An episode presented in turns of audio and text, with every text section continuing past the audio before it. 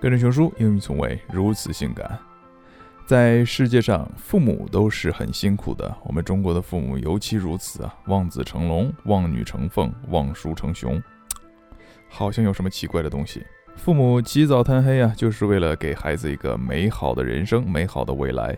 今天呢，我们一起来看一看中国爸妈的一天吧。十一快到了，也希望自己的爸爸妈妈能够在十一期间好好休息一下。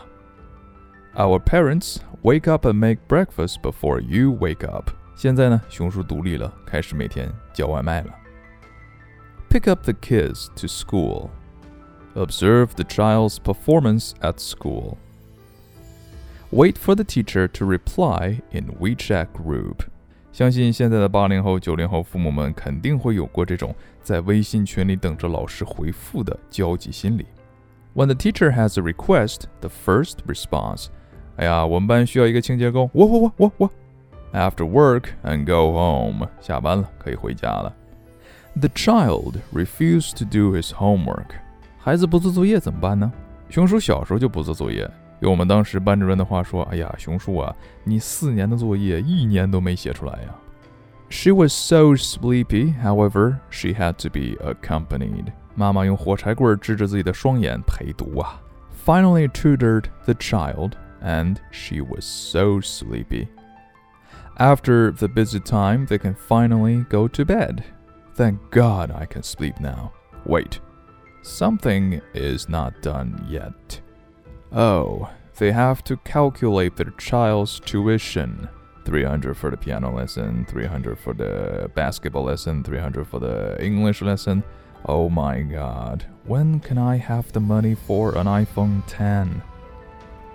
They have to study all kinds of promotion policies. So I have one child, there's the one child policy. But now I have two children. Is there a two child 买一送一？哎，要不这样，我给我一个孩子报班，你让我另一个孩子也来听一听。They have to go through BBS to see the latest developments. In a word, they can't miss any gossip about the promotion. After a while, the child will take the exam Oh my god, is she gonna make it? Is she gonna make it? Is she gonna make it? The kid did well in the exam. LOL. That's my girl. How did the child fail the exam this time? She is not my girl.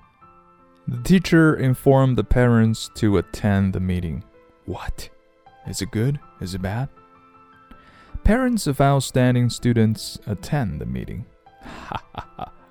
My kid is outstanding.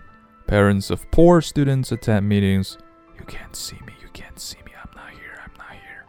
When the parents are named by the teacher, oh god, oh god, oh god. Oh, she's not talking about me. When parents want their child's teacher to give him convenience, uh, you see, uh, my child, you know. Tomorrow will be weekend. I just want to have a leisurely afternoon. But think of their kids' grades. Think of other high achieving students. Well, decide to take their child to a cramped school.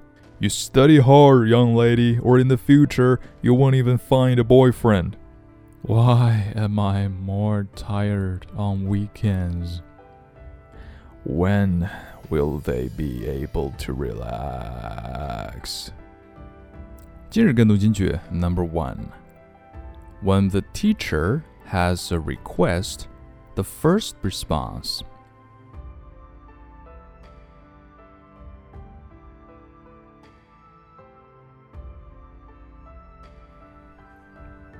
Number two, think of other high achieving students.